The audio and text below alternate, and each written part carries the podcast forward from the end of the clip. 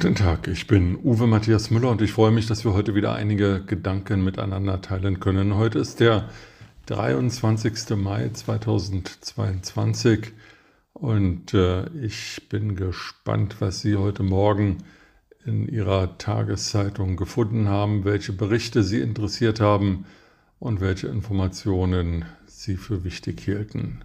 Ich habe heute schon einige Zeitungen gelesen und ähm, auch den Deutschlandfunk gehört, aber ich habe nicht eine Zeile darüber gelesen und nicht einen Ton darüber gehört, dass heute vor 73 Jahren das Grundgesetz für die Bundesrepublik Deutschland in Kraft getreten ist. Von September 48 bis Juni 1949 tagte der Parlamentarische Rat und arbeitete eine Verfassung aus, die dann für die drei Westzonen, die spätere Bundesrepublik Deutschland, gelten sollte. Und das Grundgesetz gilt bis heute, obwohl es vielfach schon äh, geändert und ergänzt wurde.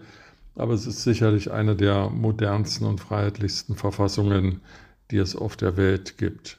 Ich glaube, es wäre gut nach den Zeiten des Kaiserreiches, des Wilhelminischen Kaiserreiches, in denen ähm, doch einige Parteien und viele Gesellschaftsgruppen ausgegrenzt waren nach der Weimarer Republik.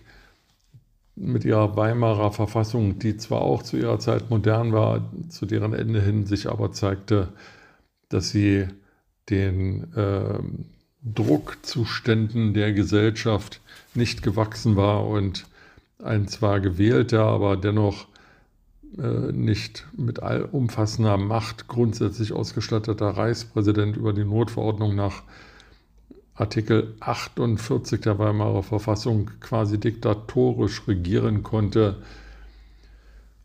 Und auch im nationalsozialistischen sogenannten Dritten Reich galt diese Weimarer Verfassung weiter. Sie wurde zwar nach und nach außer Kraft gesetzt, aber nie durch eine neue Verfassung ergänzt.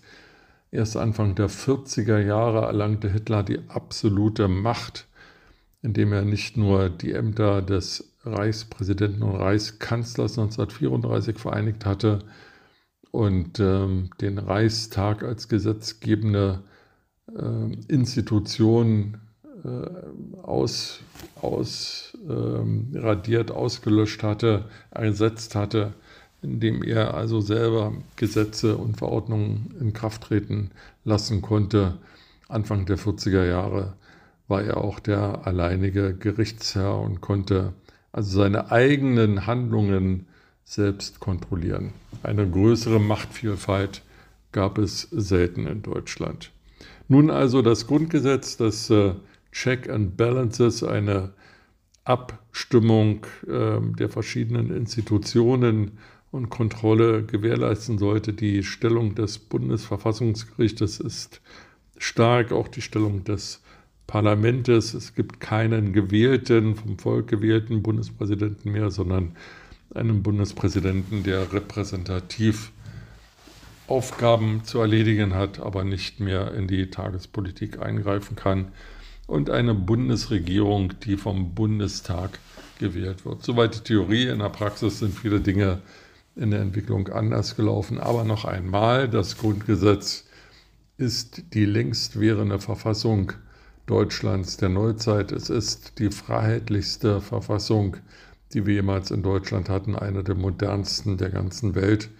Und ich glaube, es wäre gut gewesen, wenn die Medien gerade in diesen Zeiten, in denen doch viel durcheinander geht und viele Fake News verbreitet werden, an diesen Tag äh, erinnert hätten.